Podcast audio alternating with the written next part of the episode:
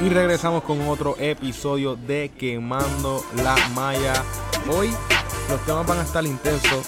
Y conmigo, Edgar Vargas. ¿Cómo estás, Edgar? Saludos, Mazo, saludos, William. Bien emocionado, por fin, por fin, por fin. Llegó la NBA y qué mejor que hablar de ella y analizarla aquí en Quemando la Malla. Así que honrado nuevamente por la oportunidad y listo para hablar de lo que tanto nos apasiona, que es la NBA. William. Bien emocionado de estar aquí sí es la primera semana de la NBA, pero ya hay muchas cosas que están sucediendo que pueden afectar el futuro de la NBA en estos primeros tres o cuatro juegos. Y hablando de cosas que están afectando la NBA, y no solamente la NBA, sino el mundo de las redes sociales, fue la pelea entre los Lakers y Rockets. ¡Qué trifulca! Rondo escupa a Chris Paul supuestamente. Chris Paul se cree que está, estaba Mayweather en el público y rápido se creyó que estaba en un ring de boxeo y Ingram también. Edgar, ¿qué fue lo primero que pensaste cuando viste esta trifulca que ocurrió en el juego de los Lakers? Eh, primero que es lamentable porque este tipo de sucesos tiende a dañar la imagen de la liga. Pero de igual forma, yo creo que la liga lo controló bastante rápido y de igual forma han prevenido sumamente bien de que ocurran este tipo de eventos. Hacía mucho tiempo no, no ocurría algo similar a esto de primera instancia lo que se vio, lo que todo el mundo pensaba que había ocurrido era que Chris Paul había, había comenzado con la trifulca. Luego, gracias a la tecnología de la NBA y todas sus cámaras y todas su, y al nivel en que está la NBA se vio ese eh, cuando Rondo lo escupe y ese tipo de cosas. Pero la realidad es que este tipo de eventos tiende a dañar un poquito la imagen de la liga para algunos, pero para otros lo recuerda esa época de gloria de la NBA en donde se formaban este tipo de motines y causaban mucha emoción. Así que depende del lado de la moneda. Hoy en día, pues lamentablemente lo que ocurrió, pero ya era algo que también se veía venir. Estos jugadores, específicamente Chris Paul y Rayon Rondo, se llevaban, se llevaban diciendo muchas cosas desde hace mucho tiempo y lamentablemente aquel, aquel juego fue la vuelta que colmó la copa. William. Para mí me sorprende que la liga no dio unas suspensiones más severas y una reacción más severa. Sí fue inmediata la, reacción de la liga, pero tenemos que recordar que esto es una liga que quiere distanciarse del Malice from the Palace que sucedió en Detroit. Quieren alejarse de la pelea que hubo entre los Denver Nuggets y los New York Knicks que protagonizó Carmelo Anthony y J.R. Smith. Esto es una liga que quiere mantener la imagen que han tenido lejos de los 80, de ser una liga que aunque física es de los cuatro deportes nacionales en Estados Unidos, es la más sana entre comillas y donde menos revoluciones se forman. O sea, contrario a la NFL, la NHL y MLB, tú no ves una pelea de que se vacíen los bancos a cada rato. Tú ves, si acaso, una, un empujón aquí y allá. Pero como bien han dicho en, en otros medios, muchos jugadores dicen que en la NBA nunca se pelea. Y esta fue la 21 vez en, bueno, desde esa gran pelea de los New York Knicks y los Denver Nuggets. Pero de cualquier manera, la liga tiene una póliza de cero, tolerancia. Y yo pensaba que iban a haber por lo menos 10 juegos para Rondo, 10 juegos para Chris Paul. Y Brandon Ingram iba a tener entre 8 y 10 juegos también. Para mí que fue un poquito, un poquito relajada la liga. Pero sí, definitivamente fue una reacción inmediata, que fue por lo menos lo bueno. Y diciéndole a los otros jugadores que este tipo de, situación no se va a tolerar. Bueno, William, yo pienso que esto va a afectar mucho a Rondo, aunque sean tres juegos. Porque ahora mismo Lonzo Ball regresa hoy, tal vez sin restricciones de minutos. Sobre esto puede afectar. Si Lonzo Ball tiene tres buenos juegos, mientras Rondo no esté, puede afectar mucho el tiempo de juego de Rondo cuando regrese a la cancha. ¿Qué tú crees? Yo estoy de acuerdo, puede afectar bastante a Rondo, pero todo depende porque Alonso, o sea, la razón por la cual traen a Rondo es porque los Lakers no confían en Alonso. Si es el point guard del futuro, pero en el presente él no está listo ni está preparado. Lo mismo que con Kyle Kuzma, Kyle Kuzma ahora mismo es un buen jugador, es un buen forward, pero en el futuro van a tener problemas si lo siguen utilizando en la 5. O sea, el muchacho no puede jugar centro y ser un buen tirador a la misma vez. Fíjate, yo añadiendo, añadiendo un poquito lo que dijo William, es, preocupante ahora pensando que la cantidad de juegos que, dio la NBA en, base a las suspensiones es bien poca y quizás estén abriendo una puerta que luego pudiesen estar arrepintiéndose de haberla abierto.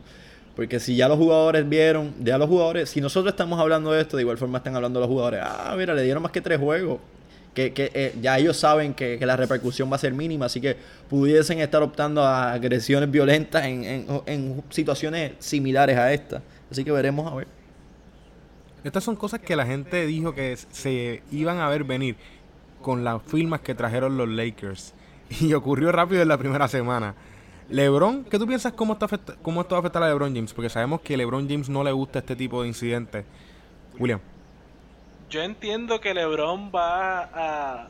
Primero va a utilizar estos próximos tres juegos de excusa. Los Lakers ahora mismo están finitos el tú no tener a Rondo con su inteligencia, que nosotros lo vimos en esos primeros dos juegos, el hombre cogía y protegía a los jugadores jóvenes, les decía, ok, este es el, este es el plan y los organizaba. El tú perder una mente maestra como lo es Roger Rondo es difícil y ahora vamos a ver cómo estos jugadores si se pueden adaptar a, los próximos tres juegos sin Rondo, si no, eso va a ser la, el punto. Miren, sin este jugador, sin ti, mira lo que nos sucedió, mira cómo están perdidos Ingram, mira cómo está perdido Kuzma, mira cómo están perdidos todos estos chamacos, cómo está perdido Hart. Yo te necesito aquí en cancha, yo te necesito a ti tomando buenas decisiones, que estos muchachos no pueden tomar buenas decisiones. Así que, o sea, esta, esta va a ser la excusa. Estos tres juegos, ganen o pierdan, van a haber situaciones en las cuales LeBron le va a decir a Rondo, por tu culpa o por tu no estar ahí, estamos en esta situación. ¿Qué te pareció esta primera semana para los Lakers? No, para los Lakers yo creo que, fue una... yo creo que era una semana que todo el mundo veía venir, o al menos los que hemos seguido a LeBron por bastante tiempo, era cuestión de verlo venir. LeBron lo vimos en muchas ocasiones que estaba bastante calmado, bastante tranquilo, específicamente en ese juego de Portland, en donde cometió errores costosos para cerrar el juego. Pero lo veíamos tranquilo. Lógicamente, mucha gente cuando tú pasabas por la calle, todo el mundo hablaba de, ah, que LeBron no sabe cerrar los juegos. Gente, la gente se le olvida lo larga que es una temporada de la NBA. Son 82 juegos de temporada regular y ya tú están llegando a conclusiones por el primero o segundo juego de cada uno de los equipos. Yo creo que es muy temprano para llegar a ese tipo de conclusiones. Es cuestión de tiempo. Ya LeBron estaba aglutinado perfectamente a un Kevin Love, estaba aglutinado perfectamente a un Channing Fry, a todos los demás jugadores que, que ya él estaba acostumbrado a hacer el kick out una vez penetrado, una vez corrompía la defensa. Lamentablemente ya no los tiene. Es cuestión de él ir poco a poco acoplándose a estos nuevos jugadores. Y ese tipo de errores era normal. Era algo que se iba a venir y, y eventualmente pues sucedió. Así que eh, entiendo que es un equipo que va a seguir progresando. Es un equipo que va a seguir engranando como equipo y un equipo que pudiese ser un claro contendor a llegar a la postemporada en la conferencia del oeste. Lógicamente no va a ser un equipo que va a dominar, pero dentro de las mil sorpresas que han ocurrido en esta primera semana de la NBA era algo que se veía venir. Y hablando de sorpresas, Edgar, vamos a pasar a esta primera semana de la NBA. ¿Qué les sorprendió a ustedes y qué los decepcionó? William, dime qué te sorprendió de esta primera semana de comienzo de la NBA. Bueno, lo primero que me sorprendió es que Boston, cuando regresa Hayward y regresa Kerry Irving, todavía dependen de, de Jason Tatum. Ahora mismo, tú lo viste en el juego contra Filadelfia, Tatum jugó toda la primera mitad. Y no fue hasta que el equipo entró en cruise control en esa segunda mitad que él descansó. En el juego contra Toronto volvimos. Tatum tomando todos los tiros difíciles, todos los tiros al final del shot clock eran de Jason Tatum. Y Gordon Hayward y Kyrie Irving lo que hacían eran recibir el kick out o estar esperando ser la segunda o tercera opción. Yo pensé que Kyrie Irving y Hayward iban a, tomar esa, ese rol alfa. Iban a decir, este es mi equipo, este no es el equipo del muchachito de 20 años, este no es el equipo de Jalen Brown, porque tienen que entender, son 31 millones para Gordon Hayward y 25 millones o 24 millones para Kyrie Irving. Y si ellos lo que van a hacer son la segunda, tercera, hasta cuarta opción, porque habían veces que Horford era la primera opción en el mismatch, porque aunque no lo creen, Horford es un mismatch para Joel Embiid y también contra Sergi Ibaka. Cuando jugaron contra Toronto, para mí que no sé, fue, fue bien sorprenderte verlos a ellos en una posición o en una situación que fueran segunda y tercera opción. Y la otra gran sorpresa fue Kawhi Leonard. En ese juego contra Boston, Kawhi demostró que él es el mejor jugador en el este. Y quien diga lo contrario, está de verdad fuera de sus cabales. Kawhi Leonard llegó, le metió 15 puntos en el tercer cuarto de Boston y después le ganó el juego con las, las jugadas defensivas esenciales en, en el último cuarto. Edgar, que te sorprende. Sí, no, definitivo. La figura de Kawhi Leonard eh, realmente se ha dejado sentir y de qué manera mucha gente por toda la situación que había ocurrido durante la temporada muerta y por lo, el tiempo que Kawhi llevaba lastimado, se le había olvidado lo bueno que era este jugador y lo ha demostrado una vez más. Este es el jugador que necesita Toronto.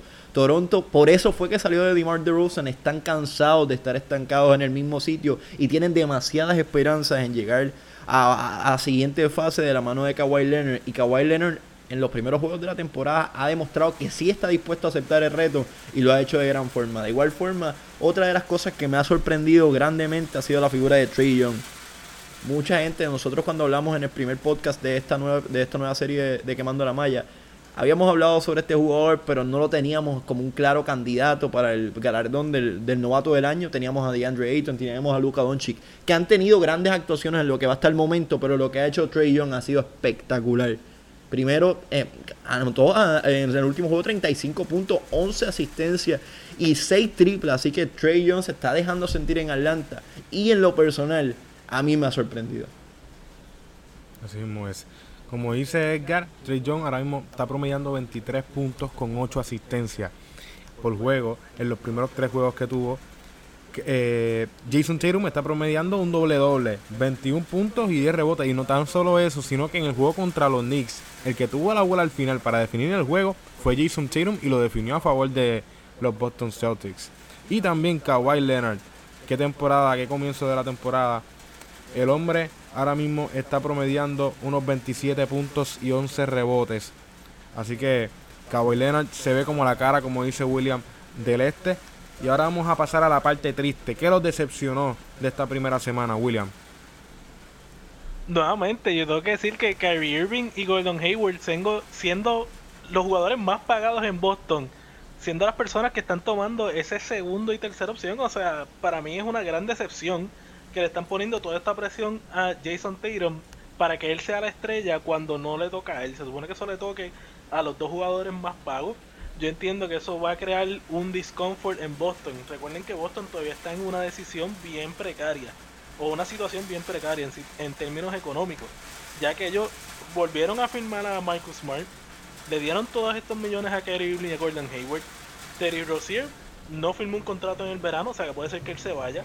Y cuando estén en juego los contratos de Jason Tatum y Jalen Brown, tienen que escoger entre uno y el otro.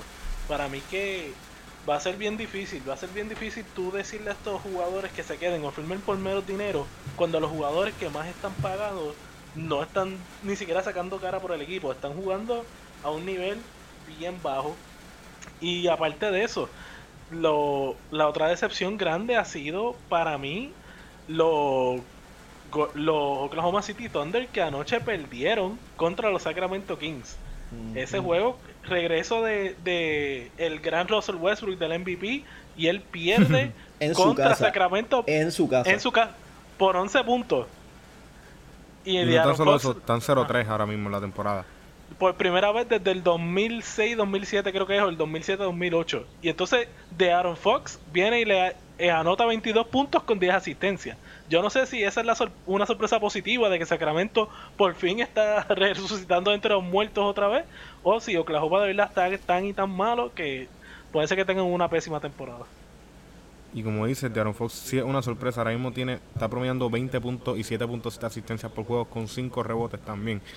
Así que eso no se veía en Sacramento desde Tariq Evans en su rookie year de un guard. Ahora, Edgar, ¿qué te decepciona a ti en esta temporada? Todo depende de cómo lo veas. A mí en lo personal me ha sorprendido mucho el arranque de los Denver Nuggets también. Están 3 y 0, un equipo que nadie, nadie, nadie veía venir. Y eh, inclusive haberle ganado a Golden State Warriors de la forma en que le ganaron y el jugador que cerró el juego no solamente en el lado ofensivo, sino que lo cerró en el lado, en el lado defensivo. Juancho Hernán Gómez dando una chapa espectacular. Para mí ha sido una, gran, una grata sorpresa. Y en lo personal, pues pudiese decir que pudiese haber sido una gran decepción ese, ese partido de los Golden State Warriors. Ahora están con marca de 2 y 1, pero definitivamente hay que tener en conversación a Denver. Denver ha, demostrado que, que, no es el mismo equipo, no es la misma Cherry de antes. Es un equipo que, que está bien dirigido. E, yo digo que eh, Coach Malone es uno de los coaches más underrated en, toda la liga. Ha hecho un gran trabajo con jugadores jóvenes que ha ido poco a poco llevándolos hasta el, hasta el situar que están hoy. Veremos a ver si logran mantener este ritmo de juego, pero hasta el momento han sido una grata sorpresa para toda la NBA. Así mismo es, y Nikola Jokic, triple doble con 35 puntos, sin fallar un No lo, no lo hacía desde Will, exactamente, desde Will Chamberlain. Así que Nicolás Jokic vino en busca de estar en la conversación de MVP este año. Y ahora, ¿qué, qué otra decepción te dio esta temporada, Edgar? Pues a mí en lo personal yo creo que, yo creo que todo A mí en lo personal, sinceramente, sinceramente, sinceramente, yo creo que, que, LeBron va a ser una decepción en toda la temporada para él. Ese equipo de los Lakers va a ser una gran decepción. Y yo sé que ya hablamos sobre esto, pero es que nosotros no estamos acostumbrados a ver a un LeBron James en un equipo perdedor. Yo creo que no lo hemos visto desde la temporada hace tiempo. Si me pongo a hacer cálculo aquí, cuidado si 2007 y cuidado porque ya ese equipo llegó a la serie final. Que nosotros no, estamos, nosotros no estamos acostumbrados a ver a un LeBron en un equipo perdedor. Y realmente, si esto sigue como va, va a ser una gran decepción, no solamente para nosotros, sino para que toda la liga, a la liga, a la NBA, en términos de mercado, le conviene tener a un LeBron un equipo ganador, le conviene tener un equipo a un LeBron ganando y le conviene tener a un LeBron llegando a la serie final para efectos de rating, para efectos de números, guste o no nos guste LeBron en la cara de la NBA y no tener a LeBron en un equipo positivo ganando realmente es preocupante. No, yo estoy muy de acuerdo con eso, Y a eso le añade que si tú me dices que los Lakers tienen alguna posibilidad de añadir una que otra pieza, pero ahora mismo son como 7 o 8 piezas lo que necesitan los Lakers. No tienen un centro que sustituya a Javier McGee. Kyle Kuzma no puede jugar la 5, ya eso se ha probado. En tres juegos se ha probado y se va a probar esta noche cuando jueguen contra San Antonio que no va a poder defender en la 5. Necesitan un jugador suplente ahí. Necesitan tiradores de 3. Ahora mismo el único tirador que tienen es Contavious Caldwell Pope. Y cuidado, porque él es más frío y caliente. Así que yo entiendo que los Lakers necesitan tiradores, necesitan jugadores grandes que reboteen, necesitan tantas tanta fichas, necesitan jugadores con experiencia, yo no sé qué piensa hacer Magic Johnson, pero tiene que hacer un cambio rush para tratar de traer algunas de estas piezas necesarias. Porque si no, LeBron solamente los puede llevar hasta cierto punto. Aparte de que LeBron no creo que quiera jugar 38 minutos, 40 minutos todas las noches como hacía en Cleveland. Por algo él se fue. Pero ¿qué hay ahora mismo disponible? Esa, es que viene esa pregunta. Porque no hay agente libre. El último que quedaba, que era relativamente bueno, era Jamal Crawford y lo firmó Phoenix. Ahora, ¿qué queda por ahí disponible que pudiese ayudar de manera inmediata a los Lakers? Realmente no, no creo que haya nada ahora mismo disponible en el mercado. Consistencia, ahora mismo lo que tiene que salir de parte del jugador de los Lakers es consistencia entre Josh Hart, KCB y Lonzo Ball, que vimos que metió cuatro triples en el juego anterior. Lonzo Ball tiene que seguir lentando esa bola larga porque si no, los Lakers van a tener muchos problemas en el área de tres puntos. O puede ser que él no sea un Laker por mucho tiempo, porque mucha gente, Steven Smith, eh, Skip Bayless, todo el mundo ha entrado en esta teoría de que, bueno, si Lonzo Ball no pega a meter el largo, lo que él va a hacer es cambiarlo, lo que Magic Johnson va a hacer es cambiarlo por alguien que lo haga. O sea, ya está empezando esta idea de que el único intocable en los Lakers, o los únicos dos intocables en los Lakers, ahora son LeBron James y Brandon Ingram. Antes era Lonzo Ball, pero poquito a poquito esa idea se ha ido. Y Edgar, para hablar de lo que había dicho que LeBron James no había estado en un equipo perdedor desde hace mucho tiempo, la única vez que LeBron ha estado en un equipo perdedor fue en su primera temporada. Ya en su segunda temporada su equipo estaba sobre 50 en el win percentage. Eh, Así que eh, LeBron solamente en una temporada de un equipo perdedor. Es realmente preocupante. Eh, para efectos de la liga, para efectos del mercado de la misma, no le conviene, no le conviene a nadie. Bueno, Edgar, ¿y qué me dices de los de los Warriors ganando como están ganando y perdiendo como están perdiendo. O sea, eso le, conviene a la, liga. O sea, ellos le ganan a Utah porque Jonas Jerebko metió un tipping en los últimos segundos que parecía un embuste. O sea, para mí eso es una derrota para los Warriors. Y anoche ganaron o anoche perdieron recibiendo un tapón yo entiendo que los Warriors por primera vez en, desde que llegó Kevin Durant se ven bastante vulnerables. Exactamente. Sí, es definitivo. Yo creo que eh, no, estamos viendo la mejor versión de los Warriors. Y, era algo que nosotros veíamos venir. Inclusive habíamos dicho que, que, quizás esta gente iba a tener el mejor arranque que han tenido y que iban a imposible hasta romper su propio récord. Pero no creo, mano. Se han visto bien diferentes, se han visto bien diferentes. el arranque que han tenido en esta edición de, la NBA ha sido bien diferente al que ha tenido en los pasados tres, pasados cuatro años. Los veo vulnerables, los veo perdiendo contra equipos que no se, o los veo teniendo mucha dificultad contra equipos que no se supone que las tuviesen. Y hay que, y, es preocupante. Acuérdense que también este equipo Golden State, como digo, llevan cuatro temporadas que juegan desde octubre hasta junio. Eso cansa a cualquier equipo. Que no son, 82, no son 82 juegos. La gente dice, ah, son 82 juegos, pero y Si tú le añades esas series de postemporada, son casi otra serie Que fin, o sea, otra serie fin, otra, otra temporada completa. Pues si tú vienes a ver, son casi cuánto, ponle que se extienden a 7 juegos cada uno, 7, 14, 21, 28. estoy hablando de 28 juegos, 28 juegos por postemporada, son cuántos, cuántas finales consecutivas ellos llevan llegando? Cuatro. 4, 28 por 4, hagan la matemática. Sí, casi Sí. una temporada completa. Es, y eso es tú le más de una añades- temporada. Y a eso tú le añades que se le han ido figuras que ellos han necesitado. Por ejemplo, un Andrew Bogut cuando estaban ganando ese primer campeonato fue esencial. Se le fue Leandro Barbosa, se le fue Sasa Pachulia. Se le han ido muchos jugadores que antes podían coger algunos de los minutos de los starters. Pero ya ahora solamente le queda Andre Iguadala, Sean Livingston en el banco. Todos los demás son, son caras frescas, caras que realmente nunca han estado en unas finales y que no le pueden quitar minutos a Stephen Curry, a Clay Thompson. O sea, ahora todos estos jugadores están jugando otra vez 34, 35, 36 minutos desde el primer juego. O sea que más que vulnerable, yo creo que este es el equipo más débil que yo he visto de los Golden State Warriors, a pesar de que tienen a, a DeMarcus Cousins. Pero si él no regresa, yo veo a los Warriors extremadamente vulnerables.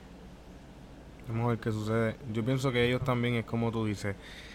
William, si están jugando muchos minutos, pues ellos no van a estar jugando 35 minutos full blast porque se van a cansar de una manera que no van a poder llegar al juego número 82.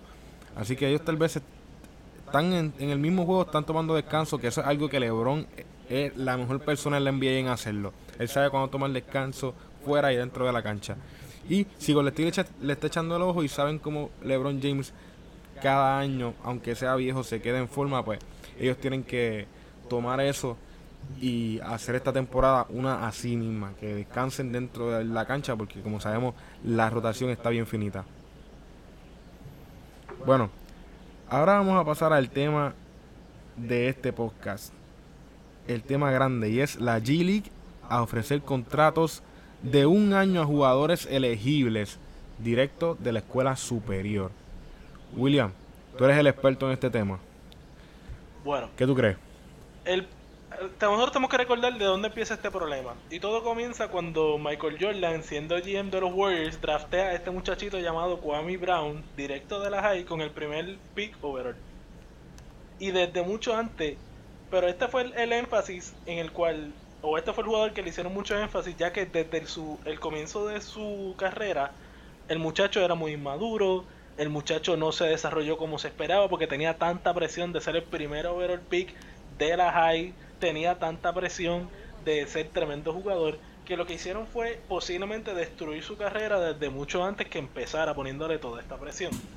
Y la liga, para proteger a estos muchachos, para proteger, eh, bueno, también protegerse ellos mismos, porque tener jugadores eh, sin experiencia, con poca disciplina, entrando a la cancha de la NBA, lo que hacía era que los juegos fueran menos interesantes. Y también para entonces proteger a los jugadores veteranos, crean estas reglas donde tienes que estar por lo menos un año en colegial, el one and done rule. Por eso tienes muchos jugadores como Kevin Durant que fueron un año, tuvieron tremendo año en universitario y después entran a la NBA y entran a, a jugar con, con el resto de los jugadores y no son no son tan malos como estos jugadores que están saliendo de la high que no tienen experiencia en un sistema bueno. Eh, tenemos que recordar que muchos de estos jugadores que salen de high school son los próximos Jordan, son los próximos LeBron, como también pasa con OJ Mayo y todo el mundo ya vio la tremenda temporada que él tuvo con los Atléticos de San Germán. Eh, hay mucha presión y hay mucha expectativa de estos jugadores sin tener la experiencia de jugar un baloncesto organizado. Y la regla se creó para que por lo menos estos jugadores tuvieran un año de un baloncesto organizado de alguna manera. Ahora lo que sucede es que muchos de estos jugadores prefieren irse a Europa, prefieren tomarse un año de descanso o irse a China y jugar allá afuera donde no los puedes escautear tan bien como tú puedes escautear a un jugador de universidad, donde no le puedes dar tanta exposición.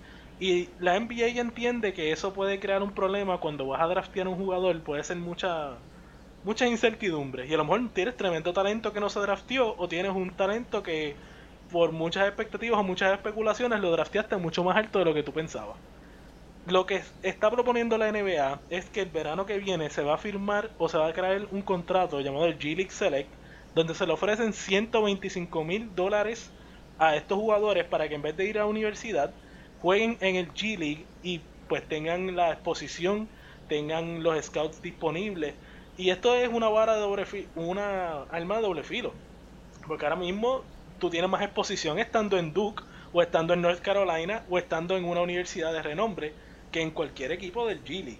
Así que esta, este es el problema o este es el debate que tienen los, los muchachitos ahora de la high school. Me voy para el G League donde me van a ver los scouts de la NBA, donde me van a ganar 125 mil dólares al año. O me voy para la NCAA donde me va a ver todo el mundo, Raimundo y todo el mundo. Puedo entonces recibir ofertas de Europa si es que no me draftean en la NBA o me puedo quedar en la NCAA mejorando, mejorando dentro del sistema de Mike Krzyzewski, mejorando dentro de Connecticut, mejorando dentro de diferentes equipos universitarios, pero entonces cobro absolutamente nada porque dentro del reglamento de la NCAA tú no le puedes pagar a estos jugadores. Estábamos discutiendo ahorita el caso de este jugador que fue firmado por Oregon y a él llegó antes de que empezara el semestre y el dirigente de él no podía ofrecerle ni siquiera una bolsita de leyes porque entonces violentaba las reglas de o violaba las reglas de la NCAA y podría ser multado a pesar de que el muchacho estaba viviendo en un carro. O sea que ahora mismo el debate o la, el problema grande es aceptar o no aceptar este contrato porque quiero el dinero o irme para el lugar donde puedo tener más exposición. Yo creo que todo, todo comienza desde el momento en que la NCAA hace como un mes o dos meses atrás dijo que los jugadores iban a poder tener su agente, que los jugadores iban a, que, que empezó a hacerles cambios al baloncesto colegial que tomó por sorpresa a la NBA. Recuerdo haber tuiteado que, que estaban abriendo una caja de Pandora. Y esto es una de las cosas que estaban guardadas dentro de la caja de Pandora.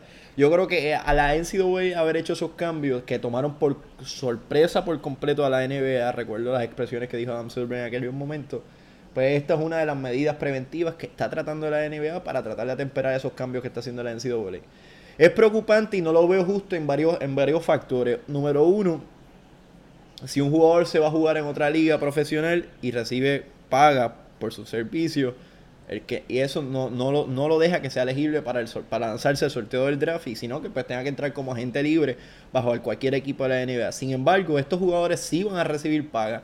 Entonces, ¿por qué son elegibles para lanzarse al sorteo de los ingresos de la NBA? Es lo que no lo veo equitativo. Yo sé, lógicamente, la NBA G que es parte de la sombrilla de la NBA, pero de igual forma yo entiendo que pudiese ser o, balancear un poquito más el hecho o tratar de diferenciar o tratar de hacerle un poco más omiso todo lo que están haciendo. Así que es preocupante, sigo diciendo que esto es una caja de Pandora que se abrió y que van a seguir sacando paños sucios, ya se están dando a conocer todos los trambos que se tiraban los coches con diferentes jugadores. Se dijo el caso de Colin Sexton, que recibió un montón de paga. De igual forma, todo lo que le ofrecían a Zion, Williamson en el momento que estaba buscando a cuál universidad pertenecer, sigue abriéndose esto una caja de Pandora que no va a tener fin. Y a medida que se vaya dando el tiempo, vaya pasando el tiempo, van a seguir dando pasos y se van a seguir dando a conocer diferentes cosas que nadie sabía o todo el mundo se imaginaba, pero nadie sabía ciencia cierta. Bueno, ¿cuál va a ser el problema mayor de esta noticia del Gili, William? Para ti, ¿cuál va a ser el problema mayor? Bueno, el problema mayor está por verse porque ya estamos empezando a ver las repercusiones, porque quien hace la ley hace la trampa. Ahora mismo tiene un jugador como Darius Baisley que firmó por un millón de dólares por hacer un internado con New Balance. ¿Qué él va a hacer durante ese internado? Nadie sabe en lo absoluto. Pero él tiene un internado con esta compañía de zapatos, con esta perdón, compañía de deporte, y él puede ganar hasta 14 millones dependiendo quién lo draftee, dónde lo drafteen y si él hace llega a cientos benchmarks. O sea que ya no estamos tan siquiera hablando de quién si si pueden entrar al G League, sino que estos cambios de poder contratar a gente ya le están dando, como bien dijo Edgar, opciones a los jugadores de crear estas situaciones donde ok, ahora el G-League me ofrece 125 mil dólares, pero tengo New Balance que me ofreció un millón de dólares y hasta 14 millones sin yo haber tirado una bola en la NBA. Eso le añade que esto no es un problema nuevo. O sea, desde los Fab Five en los 80, nosotros sabemos que hay este problema de que los jugadores del baloncesto de la NCAA, no de la pelota, porque en la pelota tú puedes ser drafteado por un equipo de ligas menores y todavía jugar en NCAA y ser pagado. En el baloncesto la NCAA le están pagando por debajo de la mesa a la gente. Y ahora que están saliendo, como dice Edgar, todos estos trapos sucios y están abriendo la caja de Pandora, ahora están tratando de arreglarlo para que, se, para que sea legal, entre comillas. Yo entiendo que mucha gente va a empezar a truquear ahora con estos cambios y mucha gente va a truquear para tratar de, ganarse a los jugadores que son quote elite. Y ese es otro issue. O sea, ¿quién determina quiénes son los jugadores elite que son elegibles para estos contratos de G League Select? Yo había leído en un artículo que era Team USA. O sea, que Team USA ahora tiene que rankear a todos los jugadores de la nación del 1 al 20 o del 1 al 100 y decir, ok, estos son los 20 mejores jugadores o estos son los 30 mejores jugadores y estos son los que van a ser elegibles para un G League Select Contract. Si tú eres el 31, lo sentimos. Vete a estudiar o vete a New Balance que te den un contrato de un millón de dólares. Edgar. Hay que ver, hay que ver.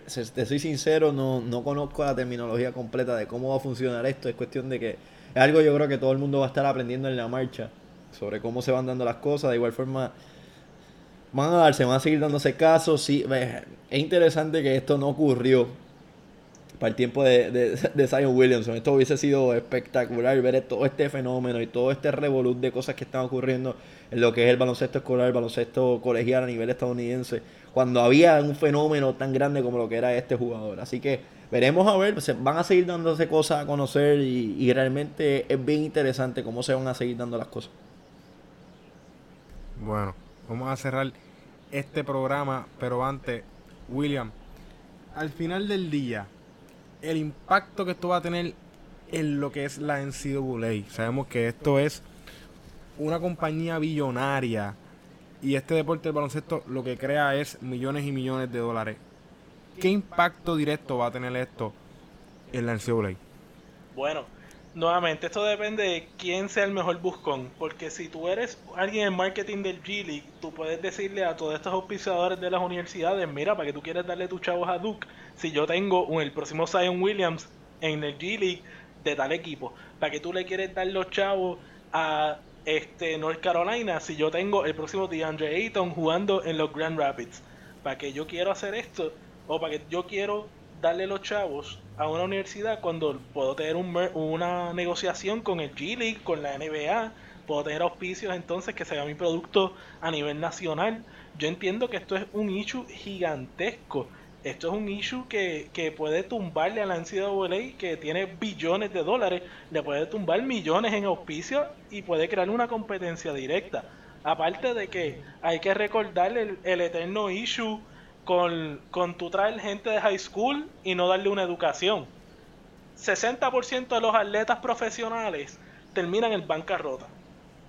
Después que se retiran de la NBA, en cualquier punto, sea después de 20 años, sea después de 10 años, sea después de 2 años, por lesión, esta gente no tiene entonces una educación. Esta gente no tiene cómo ganarse la vida fuera del baloncesto. O sea que, ¿qué tú vas a hacer cuando estos jugadores no lleguen a la NBA y si no son drafteados. Y si estos jugadores entonces reciben una lesión que se, que se rompen la pierna y no pueden regresar a jugar baloncesto, ¿qué tú vas a hacer con estos jugadores en el futuro?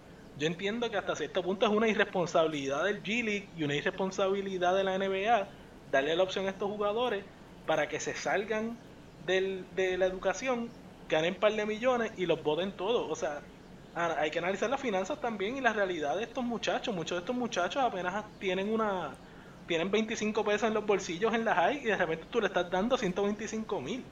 Para mí hay, que ver ese issue también. Sí, pero la, la, NBA, la NBA lo hace bien también. Tampoco es que es algo irresponsable lo que están haciendo. Ellos de igual forma tienen su, la asociación de jugadores que está constantemente dándole talla. Eh, era algo que no había, ¿entiendes? Los casos como Anton Walker, como Ricky Davis, todos estos jugadores que están jugando ahora en el Drew League este, en el, en el Big Three, porque realmente necesitan ganarse su peso y eso es lo único que saben hacer para ganarse su peso. Ya ese caso no eh, va a ser menos frecuente cada vez. Ahora mismo la asociación de jugadores está bien sólida. Es algo que muchas asociaciones a niveles de, de, otras ligas a nivel del mundo deberían aprender de lo que hace la NBA. Se pasa dando talleres sobre finanzas, sobre, sobre marcas de jugadores, etcétera, sobre todo, mano. Ellos lo tratan de pulir al jugador no solamente dentro de la cancha, sino que tratan de hacer un jugador lo más completo posible para que eventualmente cuando llegue el momento de retiro, pues esté lo más completo. Así que dudo mucho que sea, le dan los 120 mil pesos y, se los den y no, y no se preocupen por, por cómo este jugador va a ir floreciendo a medida de que vaya, o vayan pasando los años, sino que yo entiendo que va a haber un proceso de educación, va a haber un proceso de ayuda, de padrinaje hacia ese jugador. Así que hay que ver. Sí, algún programa harán específicamente para estos casos. Bueno, hay que ver porque ahora mismo los contratos lo único que dicen es tú vas a estar un año y son 125 mil pesos. no son parte de la NBA Player Association. Todo jugador que, exacto, sí, no, sí, pero todo jugador que entra a la NBA son parte del proceso de, de la asociación de jugadores. Hay que ver, hay que ver. Y es, y es preocupante, eh, más aún porque el que la NBA, la liga más establecida a nivel, a nivel mundial, ya le esté haciendo cierto, en cierta medida, le está haciendo un fronte o le esté dando un. o le esté haciendo, pues, esté, esté eh, parándose al frente de la NCAA en cierto modo, dice mucho. Dice mucho porque la NCAA es un, es un negocio multibillonario y, y, todo el mundo sabe, es un secreto a voces lo que ocurre dentro de esta industria y, y, las barbaridades que ocurren dentro de la misma. Así que la NBA yo creo que ya está llegando el momento en que se está cansando y efectivamente lo está haciendo a través de estos contratos.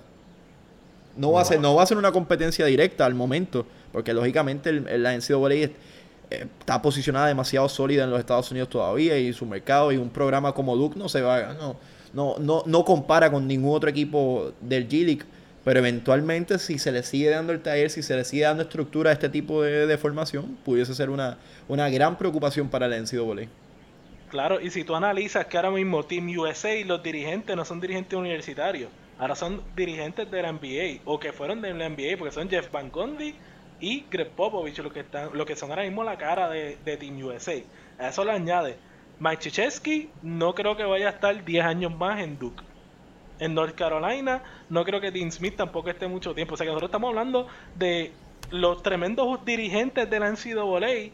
Todos son bastante viejos. O sea, ya en SMU tú tienes eh, un Larry Brown que también está a punto de retirarse. Ya no tienes esos dirigentes jóvenes. Porque los jóvenes son Fred Hoiberg y Brad Stevens y ya ellos están en la NBA. Y William, es Roy Williams en el Carolina. Mala mía, Roy Williams. bueno, y con esto vamos a cerrar este podcast, Edgar, ¿dónde te pueden conseguir las redes? Como siempre, Vargas Deportes, listo para cualquier otra cosa que necesiten, ya sea de mercadeo, ya sea de básquet, lo que sea. Eh, ahí estamos a la orden. William. Voy a estar siguiendo este caso bien de cerca, así que quieren, si quieren tuitear conmigo es arroba WJRN718. Bueno, a mí me pueden buscar como Masa Más PR en todas las redes y a nosotros nos pueden buscar como Más Deportes PUR en Facebook y en Twitter y también Más Puerto Rico. Ahí podrán ver este podcast y otros podcasts que tienen que ver con cine, con música, etcétera. Así que gracias a ustedes por estar con nosotros. Gracias a ti, William, y a ti, Edgar. Que tengan una linda semana y que mientras tanto sigan quemando la malla.